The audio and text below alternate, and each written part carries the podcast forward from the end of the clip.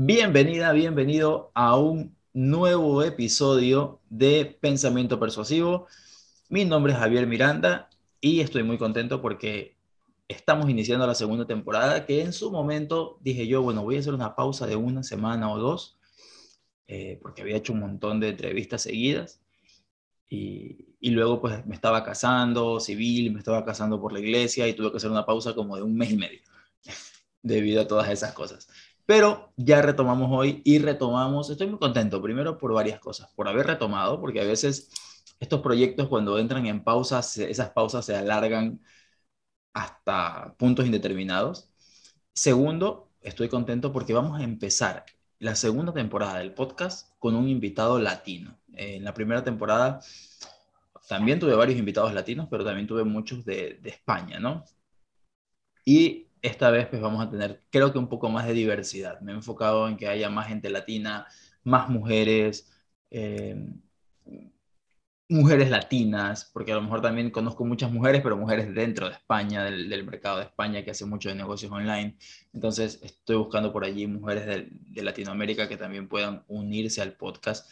Y bueno, así que hoy vamos a estar hablando de email marketing en un enfoque particular que es de servicios con mi invitado Alex Rivas. Eh, ya les voy a dar espacio para que él mismo se presente y él nos cuente de dónde viene, qué hace. Creo que cuando lo escuchas, pues inmediatamente sabes de dónde es. Eh, es uno de esos acentos en el mundo que son fáciles de, reconocer. Eh, y nada, estoy muy contento, de verdad que sí. Quédate hasta el final y recuerda que mi newsletter cambió de dirección y ahora está en alquimiaesc.com donde pues hablo de mentalidad, hablo de negocios, hablo de, hábitos, cosas que realmente pueden ayudarte a crecer. Alex, bienvenido. Disculpa esta introducción tan larga, pero bienvenido, Alex. Hola, Javi. No, pues al contrario, mucho gusto por, por invitarme, por invitarme aquí a tu podcast. Este, pues vamos a ver qué, qué, tal sale la charla. Qué bueno, qué bueno, qué bueno. Oye, Alex, primero que todo, cuéntanos un poquito sobre ti. Bueno, pues yo soy de ese, eh, primero yo soy de México, como dices tú, yo creo que se me reconoció el acento luego, luego. Eh, soy, soy de México, soy originario de la Ciudad de México y migré hace unos meses hacia España.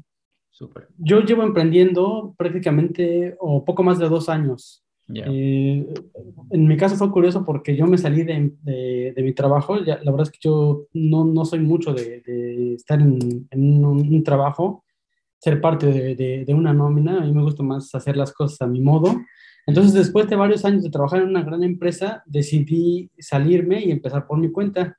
Solo que tuve la pequeña fortuna o, o, suerte de que me salí de trabajar y dos meses después empezó la pandemia. Entonces, pues fue así algo como complicado, pero a la vez tuvo su, su, sus cosas buenas porque pues también mucha gente que empezó a quedarse sin empleo, que empezó a ver afectada su economía, pues se lanzó a la parte online y de ahí yo pude empezar a buscar gente que yo le pudiera ofrecerle mis servicios. Yo inicié como desarrollador web, de hecho mi, digamos que mi mayor fortaleza es que soy muy, me, gusta mucho la ingeniería. Sé desarrollar aplicaciones, sé desarrollar web, pero pues me gustaron más las ventas y por eso me pasé de este lado. Entonces, eh, en ese momento, pues me encuentro con esa, con esa parte de que entra la pandemia, y en una pequeña recesión, entonces cuesta un poquito más de trabajo este, conseguir clientes. Y pues ahí fui dando, eh, probando diferentes plataformas, diferentes estrategias, hasta que pues finalmente se empezaron a dar las cosas por medio del, del email marketing. Ese es más o menos a grandes rasgos cómo, cómo ha sido mi trayectoria y quién soy. Genial, genial, genial, genial. Oye, y que, si se puede saber, ¿no? ¿Alguna razón particular para moverte desde México a España? ¿O son de esas cosas que, pasan en la vida?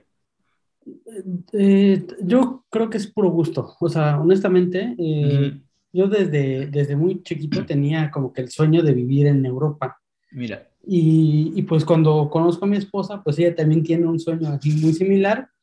Y finalmente llegó un momento en el que tuvimos una oportunidad. Eh, de hecho, fue curioso porque yo ya me había salido de trabajar y un jefe anterior que había tenido de la empresa, porque esta es una empresa multinacional que tiene sede aquí en España también, me dijo, oye, necesito que me ayudes a, trabajar, bueno, que venirte para acá a España. Dice, voy a ver si te pueden contratar. La verdad yo no tenía intenciones de regresar, pero dije, bueno, si se presta la oportunidad de, irme a España, pues sí, ¿no? O sea, no pasa nada, me estoy uno o dos años y ya me salgo. Pero al final no se concretó nada, al final simplemente quedó, pues no, no, no se pudo y mi esposa y yo ya estábamos muy emocionados, entonces pues decidimos empezar a hacer el trámite para venirnos por nuestra cuenta y pues ya después de mucho tiempo de, de hacer varias cosas, pues nos, nos, vinimos para acá a cumplir pues digamos esa locura, ¿no? De, de vivir en otro país. Qué, qué, valentía, Alex, porque en medio de una pandemia me parece tremendo, tremendo reto, pero genial, genial. Te felicito por eso. Oye, Alex, vamos a, ir entrando en materia para ver de, qué, de qué vamos a hablar hoy. Eh, empecemos por, por, tu campo. Tú hacías diseño, eh, me dices que haces, hacías mucho desarrollo web.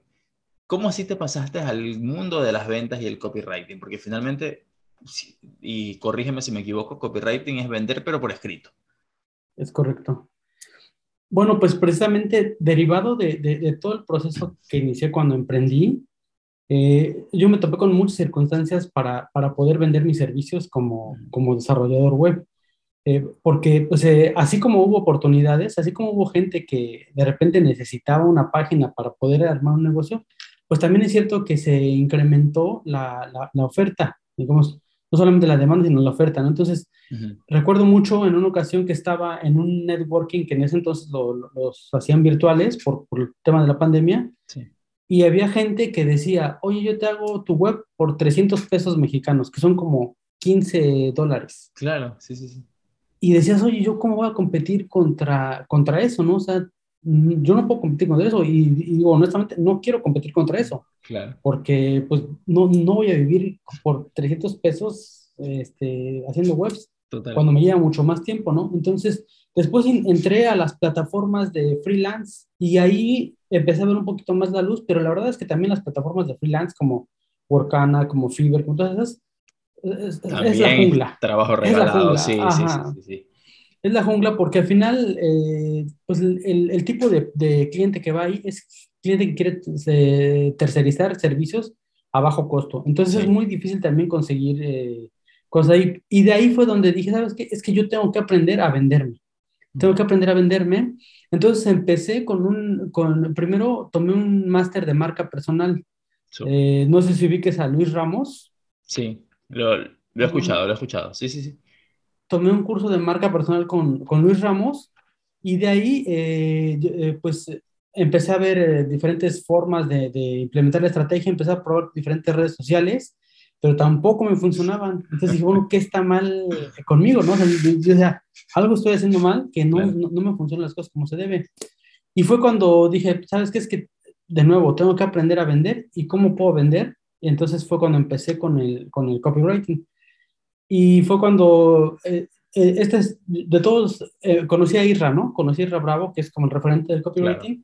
Pero hay un correo que para mí fue el que cambió radical eh, mi vida y mi emprendimiento. Es un correo donde él cuenta que eh, en un bar hicieron una secuencia de correos para llevar a las personas a un sábado a una, a una paella. Ya, ok. Y entonces eh, durante cinco días estuvimos enviando correos este, y que si llegabas antes de las dos de la tarde, este, te, te daba, bueno, accedías a la paella, ¿no? Y, y pues resulta que se llenó el, el, bar. Y en ese momento dije, bueno, si el email marketing puede hacer eso por, por una cervecería, pues seguramente puede hacer algo también por mí.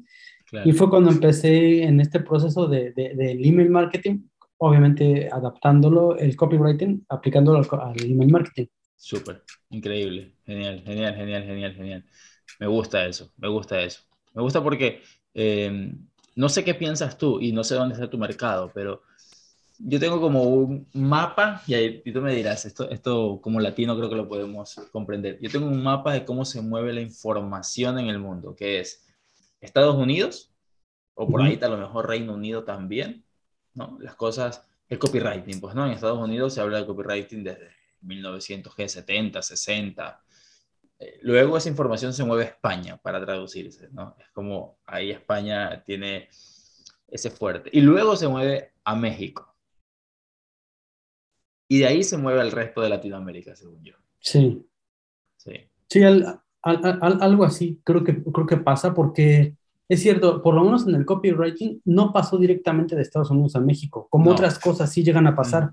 Hay veces que ciertas, ciertas este, digamos, estrategias, ciertas eh, tendencias, prácticas eh, pasan directamente de Estados Unidos a México. En este caso no, en este caso creo que primero se fue a España y después regresó a México y se, se fue hacia, hacia Latinoamérica. Sí, sí, sí, sí, sí. Me, me, da esa impresión. ¿Y tu público en general de dónde es? Pues tengo mucho público latino, pero la verdad es que la mayoría de mis clientes son de España. Okay. De hecho, también fue una de las cosas. Dije, bueno, pues es que mi público está allá. Bueno, digamos, la, la mayor parte de, mi, de mis clientes están de ese lado, ¿no? Entonces, pues también, pues que estemos en cercanía y todo, pues es mejor, claro, ¿no? Hasta compartir el, el, uso horario. Sí, porque fíjate que, y seguramente tú lo, tú, lo has, tú lo has vivido, eh, cuando trabajas con diferentes horarios, siete horas de diferencia en el caso de México, sí tienes, eh, digamos, una afectación, porque sí. yo hay veces en las que me pedían cosas y era en la madrugada. Claro. Y dices, pues, ¿sabes qué? Espérame, porque yo estoy dormido, ¿no? Entonces, claro, claro, claro. Claro, mira, eh, que ahorita Ahorita mismo allá son las 4 de la tarde y acá apenas son las 9 y algo de la mañana. Entonces, Exacto. si tú tienes un requerimiento a tus 9 de la mañana, yo lo voy a leer recién a esta hora. Exacto, exacto. Entonces, esa ese era también un, un, una cuestión. Sí tengo clientes de, de, de Latinoamérica, Yeah. pero la verdad es que, que, creo que todavía le falta madurar más al mercado latinoamericano en tema de copywriting e email marketing sobre todo. Sobre todo. Todavía la gente piensa que el email marketing no, no, no vende o es como cupones de Amazon, no sé, no Sí, algo, sí, sí, algo sí. así piensa. Y de hecho es curioso porque incluso aquí en España, hace, hace poquito, eh, hicimos una, un lanzamiento para un libro de, de, una, de un cliente que tuve. Y me decía, mira, yo te dejo el email marketing, yo no sé nada, tú encárgate todo, pues a ver qué sale, ¿no? Yeah. Y cuando estábamos platicando después de los primeros emails, me dijo sorprendida, es que no lo puedo creer, o sea, ¿cómo puede ser posible que tanta gente esté comprando a través de los emails que mandaste? Claro. Y lo, es que la gente sí los lee, o sea, dice, bueno, es que yo como no los leo, lo, sí, a lo mejor tú no los lees, pero pues mucha gente vive eh, leyendo su email, por lo menos Y- todos los días lo ve. Y sabes que yo llego a creer que es falso esa idea de que yo no lo leo. Yo creo Sí. que uno lo lee y ni siquiera se da cuenta de cuándo lo está leyendo. Pero eh, si tienes un email eh, y ya tienes, no sé, pues más de 30 años o algo así, y todavía tienes un email, probablemente sí lo lees aunque no te das cuenta que lo lees. O sea, es como, porque mucha gente, a mí también me pasa igual, que la gente dice, no, pero es que si nadie lee el email, pero de repente tú haces venta por email y vendes. Entonces, ¿cómo que nadie lee el email si estás vendiendo por email?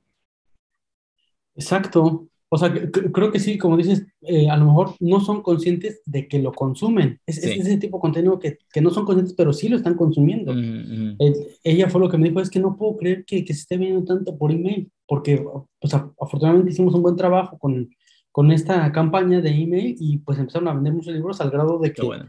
Pues los primeros días estuvo en, en los, en los más vendidos de Amazon. Súper, felicidades. Ajá, sí, sí, sí, gracias. Pero, pero digo, al final es eso, ¿no? O sea, sí hay un mercado, sí hay clientes, sí hay personas que se interesan en el, en el marketing y sobre todo creo que es un canal eh, muy, muy, muy noble. Es, es, es Claro. un canal muy noble que te permite estar en comunicación muy directa con, con la gente, que Ujú. te permite eh, hacer llegar tu mensaje sin distracciones, ¿no? A diferencia, por ejemplo, de, de redes sociales, que, que pues sí, compites contra un montón de personas que están publicando todo el tiempo, o Ujú. por ejemplo en Google, ¿no? En los buscadores que, están, que estás compitiendo contra a ver quién se posiciona mejor. Total. Y, y el email marketing, ¿no? El email marketing es directo, es, es muy íntimo, es muy, Ujú. muy amigable, ¿no? Pero muy, Sí. muy noble, diría. A, a mí me gusta mucho. eh, y, y para no, antes de salirnos de este tema, otra cosa que pasa todavía en estos mercados que les falta madurar en email marketing es que piensan que el email marketing depende del diseño. Ah, de, claro. de- de si el fondo es azul o negro y las letras son de este color, y para que funcione pone el botón en rojo. Hace poco me pasaba, porque yo también ah, hago servicio de email marketing para algunas personas. Ahí me pedía un email, entonces le repetí, cuando nos reunimos para hacerlo, le repetí 500 veces, 500 veces. Esto no va de diseño, va de texto. Lo que voy a hacer es el texto. No hay ningún diseño, tienes que mandarlo como si fuera una conversación, todas las reglas. Cuando le mando ya el email listo, me dice, pero ¿y el diseño? y, se entiende, porque, mira, yo creo que el, mayor problema está en que muchas veces los referentes no necesariamente son los que más saben. Y, yo te lo pongo un, ejemplo muy, muy claro en el caso, por ejemplo, de Google. Las primeras posiciones de muchas palabras clave no necesariamente son los expertos en la materia, sino son los que contrataron un buen posicionan bien. Mm. se posicionaron bien, pero no necesariamente son los expertos en la materia. Entonces, por ejemplo, basta con que tú eh, googlees eh, cómo mejorar mi email marketing o cómo mandar buenos emails y te vas a encontrar un montón de prácticas que no, pues digamos, ni siquiera están bien fundamentadas, que en algún momento, por ejemplo, una práctica que hace, hace tiempo se empezó a viralizar o usar mucho era el de poner emojis en los asuntos. Sí. Al principio funcionaba porque nadie lo estaba haciendo, pero ya ahorita que todo el mundo lo hace, pues e, es lo contrario, ¿no? Porque el chiste es destacarte en la bandeja de entrada de, la persona. Entonces, de repente se empezaron a, adquirir ciertas prácticas que, no son las mejores y que pues afectan mucho las, las campañas, ¿no? A mí me quedó esto muy claro cuando leí, si no mal recuerdo, era la de Born Letters de, Gary Halbert. Gary Halbert, ya. Eh, a, mí, a, mí, igual ese fue para mí también un antes y un después, porque él, él, él, cuenta la historia de que pues él empezó en el correo tradicional. Tradicional, claro, mandaba a la casa el email. Pero él empezó y dice, bueno, yo me enamoré del, del, del, correo, de la venta por correo y empecé a comprar libros de referentes y todo, y empezaba a enviarlos como me decían. Dice, y no vendía nada, nada, nada, nada. Dice, hasta que llegó un punto en el que ya estaba eh, a nada de irme a la bancarrota y dije, bueno, vamos a ver, si dependiera, si mi vida dependiera de esta última campaña de, correo, ¿qué haría? Y entonces él empezó a descartar un montón de cosas. Para, para, no hacerlo muy largo, básicamente lo que él entendió fue que si un correo tradicional tenía la pinta, tenía el diseño de un correo que enviarías a un amigo o a un familiar, era mucho más probable que lo abrieran que si tenía toda la pinta de venir de una empresa, de que te querían vender algo, ¿no? O esa estructura comercial, ¿no? Exacto. 70% de descuento y, las caritas y la carita ahí con el dinero y cosas así. Exacto, él se dio cuenta de eso y de ahí pues él hizo millones y millones de, dólares por venta. Y ese mismo concepto lo puedes aplicar al email marketing, es decir, el, el, diseño no, no es el que vende, es el texto el que vende. Y, el diseño también, entre, entre más, digamos, cuanto más pulido sea tu diseño, más simple, es más fácil que una persona decida abrir ese correo porque no le parecerá como de una empresa. Claro, claro, claro. Em, ahí has tocado, has tocado varios puntos ahorita, Alex, pero, por ejemplo, una, una de las cosas es que cuando vemos un diseño, a mí me pasa, cuando veo un diseño, siento inmediatamente que tengo un vendedor tocándome la puerta. ¿Y qué es lo que hacemos normalmente a eso? Ah, dile que no estoy. o sea, es...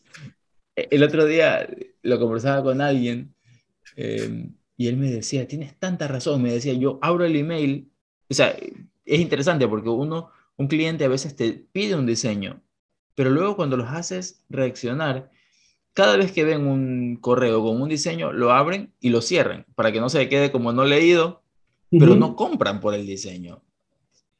Tú puedes decir se ve bonito, se ve vistoso, lo que tú quieras, pero realmente no genera lo que buscas, venta. Incluso fíjate que hay, hay, una temática más que, mucha gente no es consciente y es cuando tú sobresaturas el email con diseño, con imágenes, con logos, con esto, tienes muchas más posibilidades de que llegue a la bandeja de spam o a la otra que, que casi nadie habla, pero también es horrible, la de promociones de, Gmail. promociones de Gmail, sí. ¿no? O sea, también esa es otra que es temida porque desde, al menos desde el celular no la ves. O sea, tú ves nada más promociones, pero no ves qué correos te llegaron, ¿no? Entonces, las dos son igual de, de, peligrosas, las, las, dos son igual de, de, malas para un email. Y entonces el hecho de que satures de diseño a un email implica que es más probable que llegue a cualquiera de esas dos carpetas. Tienes toda la razón, tienes toda la razón. Y otra cosa que tocaste, que de una vez la quiero mencionar, es esta copia directa de veo que funciona mandar emojis, entonces mando emojis. Veo que funciona decir, mira, como Isra, y, encuentras a 400 copies diciendo, mira, qué, grave error al hacer email marketing o al hacer en general copy, eh, caer en eso, ¿no? En ese copiar textual porque a él le funciona. Claro. ¿Cómo, cómo, cómo lo ves tú? ¿Por qué crees que pasa esto? Yo, yo creo que primero eh, parte de, de, que pues somos, somos muy flojos a la hora de, de, querer crear textos. O sea, pasa, por ejemplo, cuando tú diseñas una web, ¿no? Este, ¿qué, qué es lo, eh, ¿Cómo es lo que, o qué es lo que hace la mayoría de las personas? Se monta una web, se va a ver sitios de su competencia y se copia, y le cambia algunas palabras, pero básicamente no se enfoca o, o no se da la tarea de crear textos que vayan más acorde a su, a su personalidad. Entiendo que, que, puedas iniciar copiando, porque creo que también eso es clave, copiar, pero sabiendo qué es lo que copias, sabiendo eh, puntualmente qué, qué, es lo que copias y siempre eh, generando tu estilo, porque si no al final pasa que te quedas como, o, te visualizan como uno más de esta persona, como uno más de, es, es, otro Ultra Bravo, es otro mismo, es otro no sé qué. Y pues no, la verdad es que tienes que adaptar tu estilo y, y, creo que mucho tiene que ver, primero porque somos flojos y segundo porque cuesta mucho trabajo eh, tener una identidad de voz al principio de un negocio. Sí. Sí, sí, sí, mucha razón, mucha razón ahí. Es, es difícil encontrarlo. Yo siempre digo, tenemos como dos personalidades, ¿no? La personalidad del día a día y la personalidad que escribe correos. De repente, cuando te sientas a escribir un correo, eres tan serio tan distante a la hora de escribir. E, es, es como instintivo, ¿no? Tal vez lo aprendimos en algún momento cuando hacíamos las tesis del colegio, de la universidad, ¿no? Escribe en tercera persona, eh, escribe en infinitivo, y de repente trasladamos eso al, al email de venta. Claro, claro, sí, sí. O sea, por ejemplo, yo, yo he, he, trabajado constantemente en, mis emails. Al principio, de plano, eran así muy robóticos. Uh llevo prácticamente más de año y medio mandando email diario, entonces he, empezado a pulir un poco mi, mi, dedos y sin embargo todavía siento que me falta plasmar mucho de lo que yo soy, porque yo generalmente soy más alegre, soy más de echar relajo, soy más de hacer bromas y a veces no lo hago tanto en los emails. Claro, claro, claro, claro. O me pasa que estoy escribiendo el email, hago una broma y digo, no, mejor no, y la borro. Ya. Digo, entonces, eh, digo, al final todavía estoy buscando eh, eh, mucho de, de, mi voz propia en, los emails. Que ya estoy más cerca, pues sí, evidentemente, pero, pero sí todavía sigo buscando. Sí, sí, sí, eso, yo creo que esa, esa búsqueda nunca, nunca para y, y, hasta aprendes más de ti, ¿no? Ah, mira, yo resulta que soy así y a lo mejor nunca te habías dado cuenta de que tú eras de cierta forma en particular. Y, y, es chévere, o sea, a mí me gusta, lo valoras. Creo que empiezas a valorar un poco más esa forma propia de ser y, trasladarla hacia, hacia los emails. Ajá. Oye, Alex, para pasar a otra cosa, para pasar a un tema eh, importante y un tema que da dinero. A la gente que está por acá escuchándonos, creo que esto le va a venir bien a nivel de, dinero. Emails para vender servicio, email marketing para vender servicio. Hablemos un poco de ese tema porque eso es sumamente útil para los emprendedores, al menos para el que inicia, ¿no? El, emprendedor que está empezando, ¿a quién le vendo? ¿Cómo hago? ¿Qué, cuál es tu sugerencia por allí? Bueno, para mí la, la, la primera sugerencia es que debes encontrar un, un, nicho. Sé que es muy trillado lo que, lo que estoy diciendo, pero al final eh, lo que uno de los errores muy, muy comunes que comete la gente cuando quiere emprender es decir, ah, pues yo sé hacer esto, o yo quiero hacer esto, o yo quiero hacer lo otro, y se lanza como tal.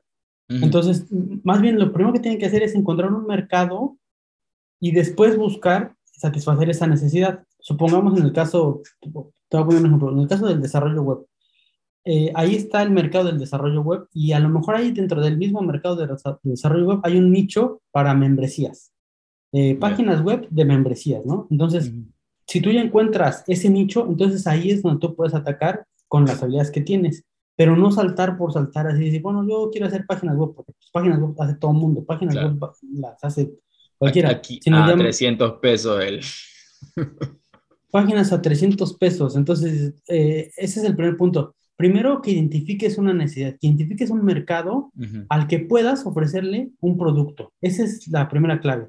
Y después la segunda es investigar precisamente a ese mercado, investigar en, dónde está, en qué redes, cómo lo puedes encontrar, qué tipo de, de, de, audiencia es, para después empezar a llevarlos a través de, tu, de, tu, de tus redes, a través de tu página, precisamente a tu, a tu lista de, de email marketing. Que aquí es donde algunos con los que he me dicen, es que yo no lo veo que podamos vender servicios porque pues son de, de estar mucho en contacto con el cliente, de intercambiar muchas, muchas frases, muchas este, llamadas para cerrar algo. La verdad es que el email marketing para vender correo, para vender servicios, perdón, tiene mucho potencial porque es una forma en la que tú generas cercanía hacia tu potencial cliente.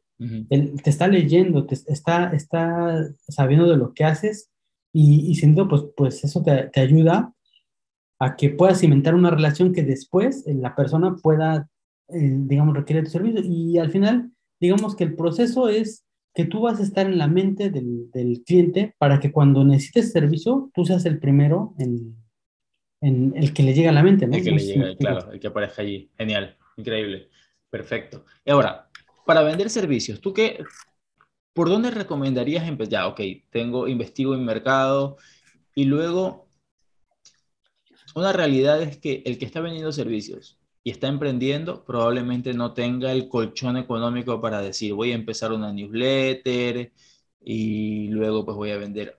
hay que hacerlo también, pero, pero bueno, aquí nos podríamos ir con tantos temas, desde crear una base de datos hasta hasta por otro lado, que es hacia donde yo me quiero dirigir, emails en frío. ¿Tú qué opinas sobre mandar emails en frío para vender servicios? Yo creo que, que si lo haces bien, son muy, muy efectivos.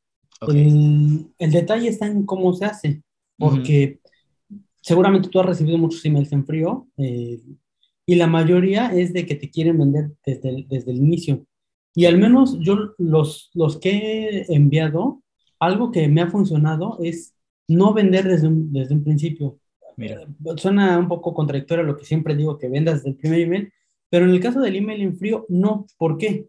Eh, una persona que se suscribe a tu newsletter es porque de cierta forma ya tiene un camino recorrido hacia, hacia ti, ¿no? Digamos, ya a lo mejor te vio en redes sociales, a lo mejor te vio en Google, ya te vio en tu página y se suscribió. Entonces, digamos que ya no es una persona fría para ti, ya es una persona templada o a lo mejor hasta caliente para ti. Entonces, Ahí sí puedes venderle diario.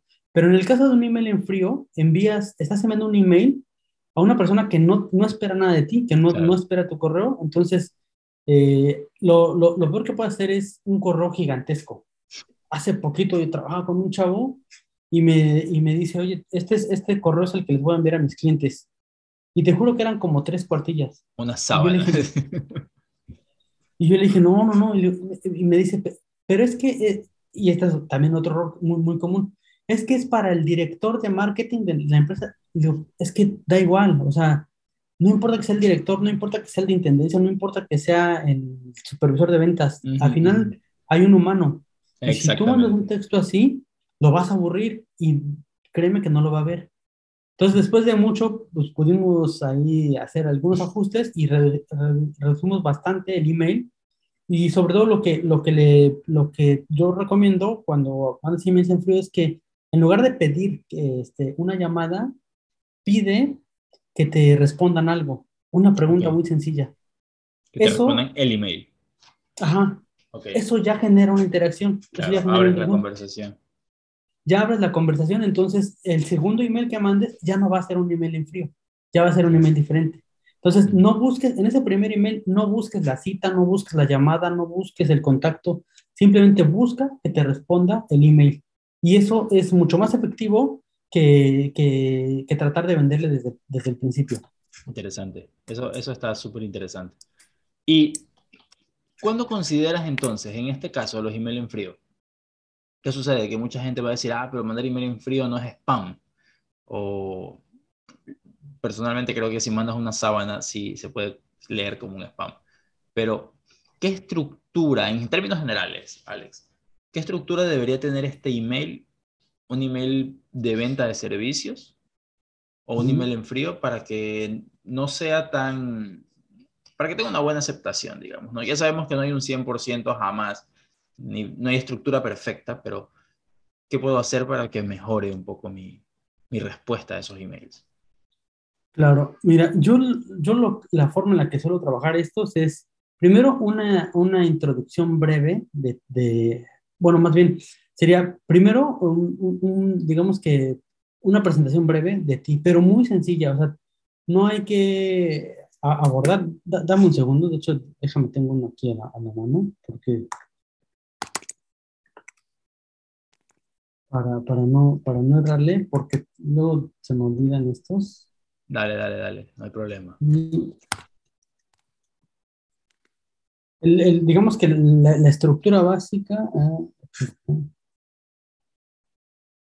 es que los tengo porque luego sí se olvidan un poco, entonces mejor así de. Los tienes ahí ya, ya preparados algunos. Ah, ajá, algunos los tengo, por ejemplo, ahorita estoy viendo, viendo uno.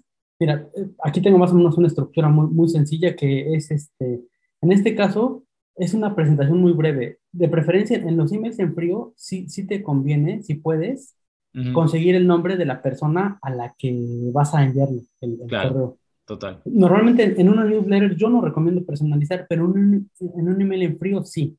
Eh, entonces, lo primero es un saludo, una breve, una breve introducción, por ejemplo, no sé, soy Alex Rivas, de copywriting y ayudo a, y te ayudo a implementar estrategias de email marketing para tu negocio. Así, muy corto. Una, dos líneas máximo. Después, eh, yo lo que hago es, digamos que pongo eh, un dato curioso. Algo así como, por ejemplo, en este caso le pongo yo, la clave de, la presencia en redes sociales es clave para crear una audiencia, pero, por ejemplo, y atraer prospectos, pero ¿sabes cómo conviertes a esos seguidores en clientes? Entonces ahí ya estoy generando como esa curiosidad de, ah, ok, una persona que no maneja muy bien su email marketing, a lo mejor dice, bueno, sí, sí, sí, me interesa ver qué pasa aquí, ¿no? Y, y, después le pongo un poco de su dolor, o sea, a lo mejor, por ejemplo, yo me puedo, yo por ejemplo, este email en frío lo, lo había armado para que los, para enviar para conseguir algunos clientes, entonces yo le puse, ¿sabes qué? Navegando en tu web he visto que tienes algunos contenidos excelentes que pueden ayudarte a capturar eh, interesados. Este, también, este punto también es importante porque hay gente que, que cuando eh, hace ese como análisis rápido, va hacia la agresión o digamos hacia lo mal que está hecho, ¿no? Navegando por tu web me di cuenta que no tienes esto, me di cuenta que te falta esto, me di cuenta que te falta aquello. Y de entrada eso genera un rechazo, porque si, o sea, si a mí llega alguien y me manda un email y me dice, oye, acabo de ver tu web y pues, te falta esto, te falta lo otro, ah, pues gracias, y ya, ¿no? Entonces, no va por ahí, sino más bien eh, ir hacia lo bueno que encontraste en la web y ver qué mejoras se pueden hacer. Y ya de ahí eh, haces un, digamos que en este caso tú planteas cómo puedes ayudarlo con ese, con ese aspecto. Ah, bueno, yo me especializo en email marketing y te puedo ayudar a, montar secuencias para que puedas vender tus servicios. Y al final terminas con una pregunta, que esa es la que vas a obligar a que, esa es la que va a hacer que te respondan que no tiene nada que ver con la cita, que no tiene nada que ver con, una llamada, que no tiene nada que ver con una videoconferencia. Simplemente preguntas algo relacionado y algo que sea muy sencillo de contestar. Por ejemplo, no le vas a poner en el, en el caso, oye, ¿sabes cuál es tu tasa de apertura y tu tasa de rebote y tu tasa? No. Claro. Simplemente algo sencillo, lo que puede, incluso hasta si puede contestar un sí o no, es más que suficiente. Pero eso va a permitir que abran la conversación y ya después del segundo email, ya no va a ser un email en frío, ya va a ser un email, ya un poquito de un contacto más, más caliente. Claro, y hay, un, hay conversación, digamos. Ajá, ya, ya, ya, hay una conversación. Interesante, súper, súper interesante. Genial. Entonces, eh, eso, eso es para un contacto eh, en frío. Y ahora, por otro lado, hay gente que tiene su newsletter, que no la, o sea, más que tiene su newsletter, tiene su pequeña base de datos, Alex. Eh, vamos a exprimirte hoy día con información ahí. Y y aquí hay varias preguntas. Primero, tú estás enviando email diario. Para alguien que no es un copy, que a lo mejor no tiene esa habilidad o esa facilidad de mandar email todos los días o escribir, ¿no? Que dice, ah, pero la creatividad, no sé, no sé qué escribir. ¿Tú le recomendarías a alguien esa frecuencia diaria? Me voy a inventar, un desarrollador web. ¿Le recomendarías vender sus servicios a diario por email o a lo mejor, no sé, pues la típica newsletter semanal. Mira, lo que te puedo decir es que a mayor frecuencia, mejor. Eh, entiendo, entiendo que, o sea, eh, recuerdo que, platicabas que eh, eh, Benzer mandó seis emails en un solo día, ¿no? Sí, sí, y, sí, y de hecho ya es que por día manda tres o cuatro, este, tres o cuatro emails. Entonces, yo creo que a mayor frecuencia, mejor.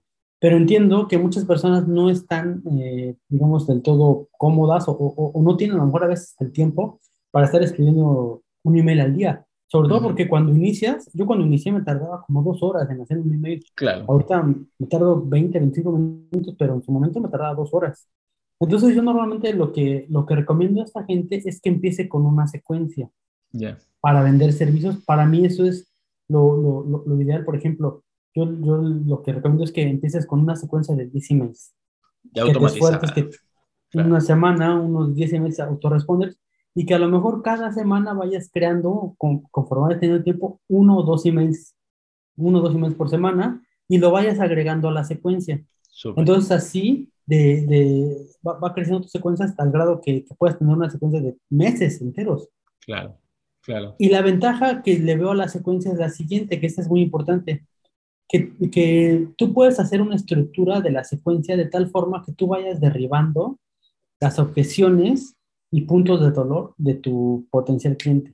Uh -huh. De hecho, por ejemplo, a nivel de servicios yo recomiendo secuencias más grandes porque siempre te topas con el tema del precio. Entonces, uh -huh. eh, digamos que cada email vas a ir derribando uno de estas objeciones. Por ejemplo, eh, si tú vendes servicios para fitness, a lo mejor una de las objeciones es que yo no tengo tiempo en todo el día para, para hacer ejercicio. Claro. Ah, bueno, entonces en un email vas a, vas a contar una historia en la que tú dices cómo te has dado tiempo para, para implementar tu sistema, ¿no? Claro. En otro email lo, lo, eh, te enfocas al, a, al, precio, en otro email te enfocas a, que, a la gente que va iniciando y que no tiene condición física. Y así sucesivamente vas derribando cada una de las opciones al grado que cuando avance ya la secuencia, ya al cabo de 10, 12 emails, ya están bastante calientes como claro. para... Has cubierto tantas objeciones como se puede. Exacto. Increíble, genial, genial. Eh, una pregunta que, se, que, me surge ahorita y que siempre, siempre la he tenido incluso haciendo yo mismo esto. ¿Se puede vender con email marketing sin una carta de ventas?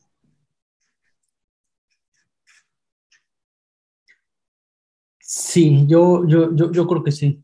Eh, evidentemente los emails son, deben ser mucho más trabajados, uh -huh. mucho más enfocados. Y en este caso, digamos que no, no, no, es hacer el, o sea, el objetivo va a ser vender en el email. O sea, normalmente yo cuando, cuando construyo una secuencia, cuando mando un email, a mí lo que me interesa es que hagan clic. Ese es mi objetivo. Claro. Y ya la carta de ventas es la que se encarga de, de hacer la venta, la venta, como tal, claro.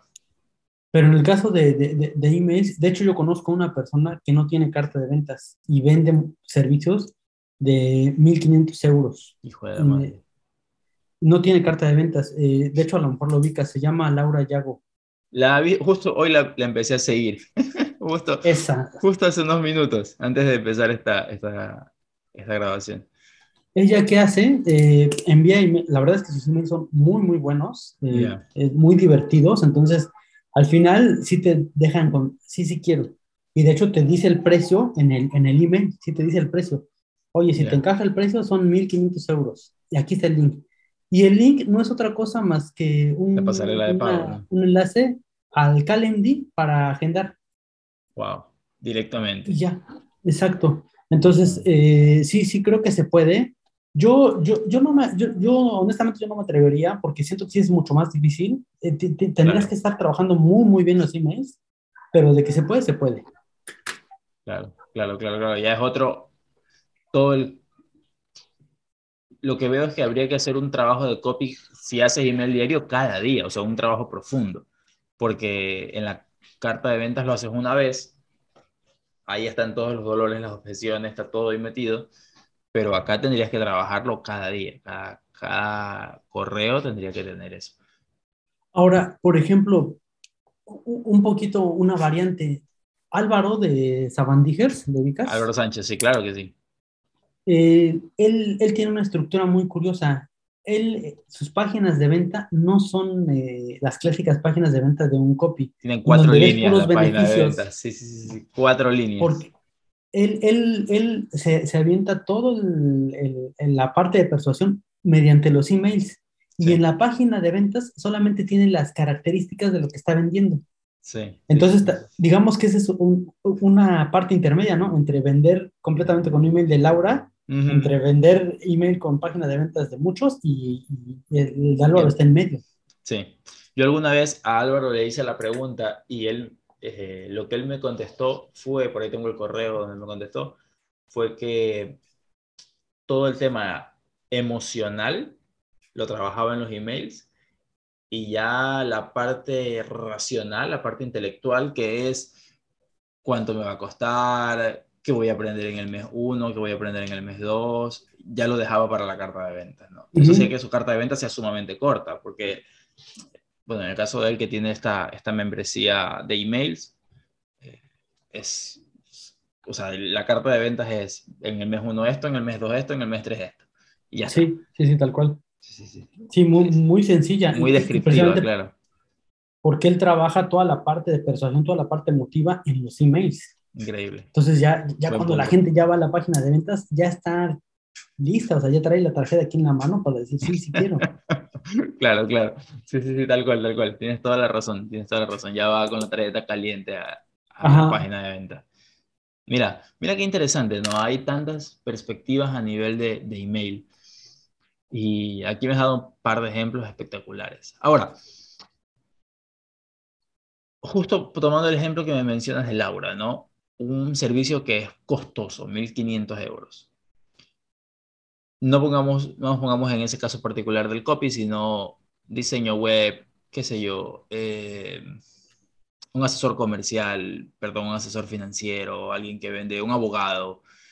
Eh, ¿cómo, ¿Cómo hace que un email al mismo tiempo sea entretenido, de ganas de leer, y por otro lado le diga, oye, mira, tengo estos servicios que cuestan tanto aquí para que me contrates. ¿Cómo, cómo, cómo conectas esas dos partes?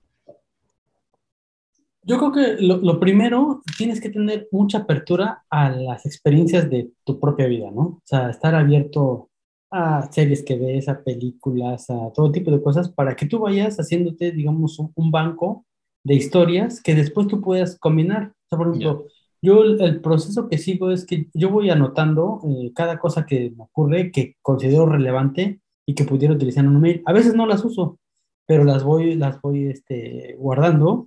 Ah. Y después lo que hago es que precisamente trato de, de, de enlazar, esa es como la parte más difícil, la que cuesta más trabajo, enlazar tu historia hacia lo que vendes. Eh, porque, por ejemplo, yo de los primeros emails que, que mandé y de los que la gente le, gustó mucho, fue de uno donde cuento cuando mi mujer y yo fuimos a Varsovia y nadie hablaba inglés y, nosotros no hablábamos polaco. Entonces, este, estábamos perdidos en medio de la ciudad. Decíamos, no encontrábamos cómo llegar. Y luego, para colmo, esa vez viajamos a, a Varsovia desde México. Entonces, en, en, Varsovia no teníamos roaming, no teníamos datos, no teníamos nada, o sea, estábamos perdidos, parados ahí en la ciudad. Y al final, pues pudimos llegar al Airbnb donde estábamos y, y, el dueño nos dice, oye, ¿por qué no les hablaron en español? Es más fácil que, que, que hablen en español que en inglés. Y nosotros no puede ser, pues ¿por qué no nos dices eso antes, no? Entonces yo ese email lo ligué con, con, el, con el hecho de que es importante que sepas comunicarte. Es importante que, que, puedas hablar el mismo idioma o que por lo menos puedas entender a la persona para conseguir cosas. Más o menos es así, más o menos es donde tú buscas esas historias que vives, esas, esa película, esa anécdota, es, ese chisme que te contó alguien, eh, acoplarlo a, a, lo que es tu negocio, que, que encuentres ese, ese, esa pequeña hilo eh, conductor hacia lo que tú vendes.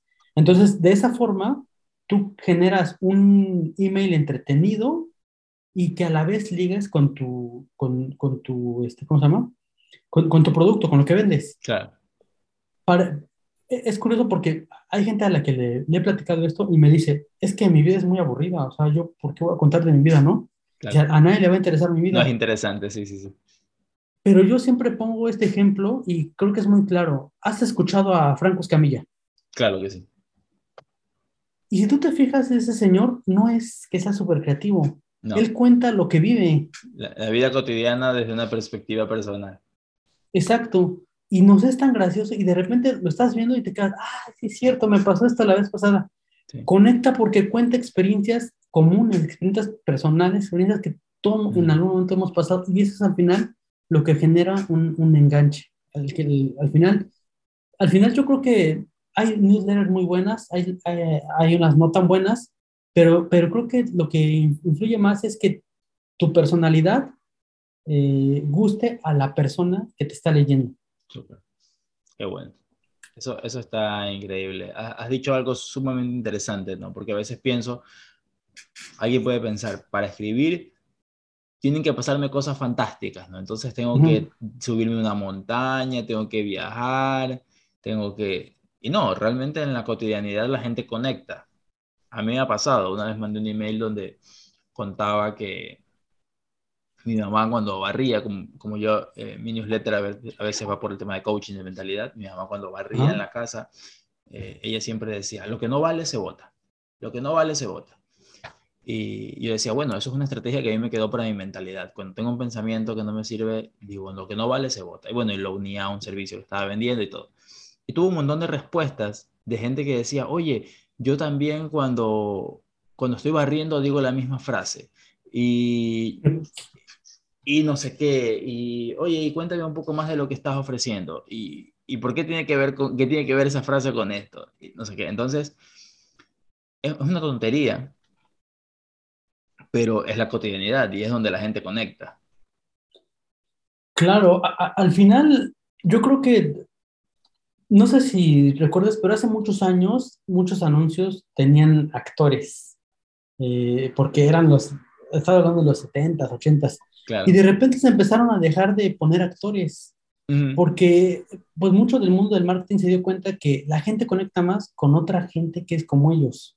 Entonces, cuando tú en tu email estás, estás hablándole de, tus experiencias, de lo que tú estás viviendo, es más probable que haya una persona que diga, oye, sí es cierto, yo hago esto, y entonces es cuando generas ese enganche, es cuando generas ese vínculo con la persona y, ya romperlo es muy difícil, tendrás que hacer alguna barbaridad para romperlo, pero ya empiezas a generar una cercanía, ya, ya, ya, ya, no te ven como alguien más, sino que te ven, ah, ese es el chico de que cuando barre dice esto, que cuando barre... Entonces ya, ya hay algo en su mente que, que genera, genera, digamos, una asociación, un, ¿no? más profundo. Ajá, exacto. Sí, sí, sí, sí. Muy bien. Alex, pasemos, llevamos aquí casi una hora, oye, conversando, dando, dando lengua, diría, en mi barrio. este, cuéntanos un poco dónde la gente te puede encontrar, tu newsletter, a dónde pueden ir para suscribirse, para leer más sobre ti, para aprender cosas contigo.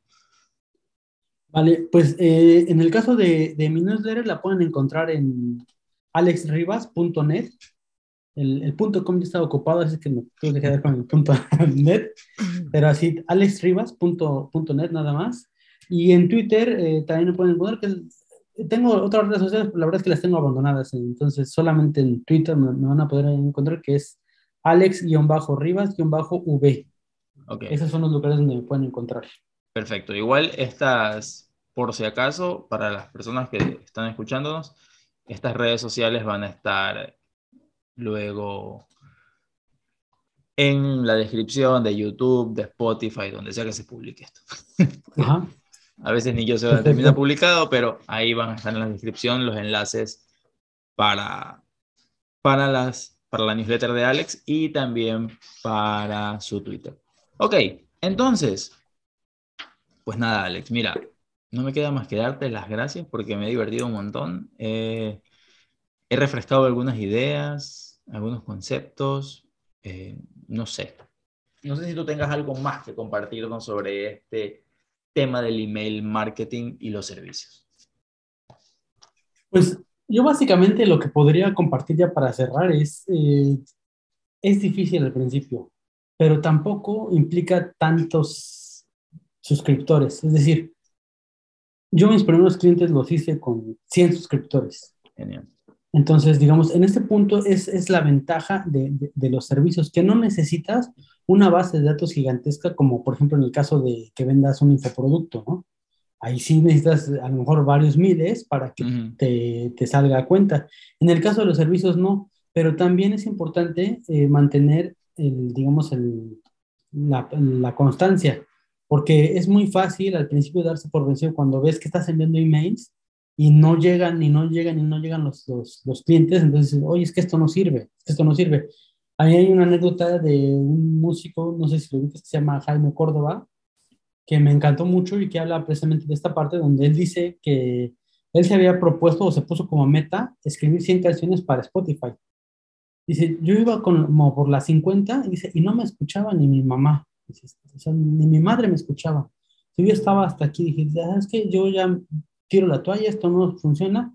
Pero su esposa le dijo, no, no, no, espérate. Si ya te comprometiste a la siguiente pues termínalas y después ya lo abandonas. Dice, la canción 69 fue la que tuvo éxito. Y de ahí se disparó. Claro, claro, claro. ¿Cuál es la de esto? Que al final compromete, que, que te comprometas un, un tiempo, puede ser unos meses, puede ser unos seis meses, con el email marketing y comprometes de verdad durante ese tiempo al email marketing y si después de esos meses no funciona, pues entonces puedes pasar a otra estrategia más adecuada a tu negocio. Pero de entrada, eh, creo que es bueno darles oportunidad y ser perseverantes y constantes con él. Has dicho, has dicho algo sumamente importante porque no vas a ver respuestas del email marketing a la primera semana. Seis meses me parece un tiempo sumamente prudente para generar esa relación. Incluso digo yo que la gente entienda que hay alguien del otro lado vendiéndole por email y que tiene esa posibilidad de comprar por email. Ajá. Exacto. Porque es, para algunos lugares lo que empezamos, lo que dijimos al principio, ¿no? Para América Latina a lo mejor puede ser todavía muy nuevo esto de que puedo comprar directamente desde el email. Exacto. Que no tiene que llamarme nadie, que no tengo que conversar con nadie, que, puedo solamente dar clic y ya, y ya lo tengo. Entonces, eh, me, me, me, ha gustado mucho eso, Alex. Muchísimas gracias, de verdad que he disfrutado muchísimo esta conversación y pues esperemos que hayan más en el futuro. Así que... No, pues yo, yo encantado, al contrario, muchas gracias por, por invitarme y pues cuando, cuando gustes yo aquí estaré presente. Perfecto, pues Alex, nos vemos pronto y bueno, esto ya va a quedar grabado, pero hoy tenemos un space, estamos grabando justo el mismo día que tenemos un space con Alex, José y Carlos cuatro latinos que vamos a estar por allí en Twitter eh, compartiendo anécdotas sobre emprendimiento. Perfecto, pues ahí también estaremos a ver qué tal sale. Seguramente va a salir muy bien la charla. Seguro. Nos vemos, Alex. Gracias. Cuídate.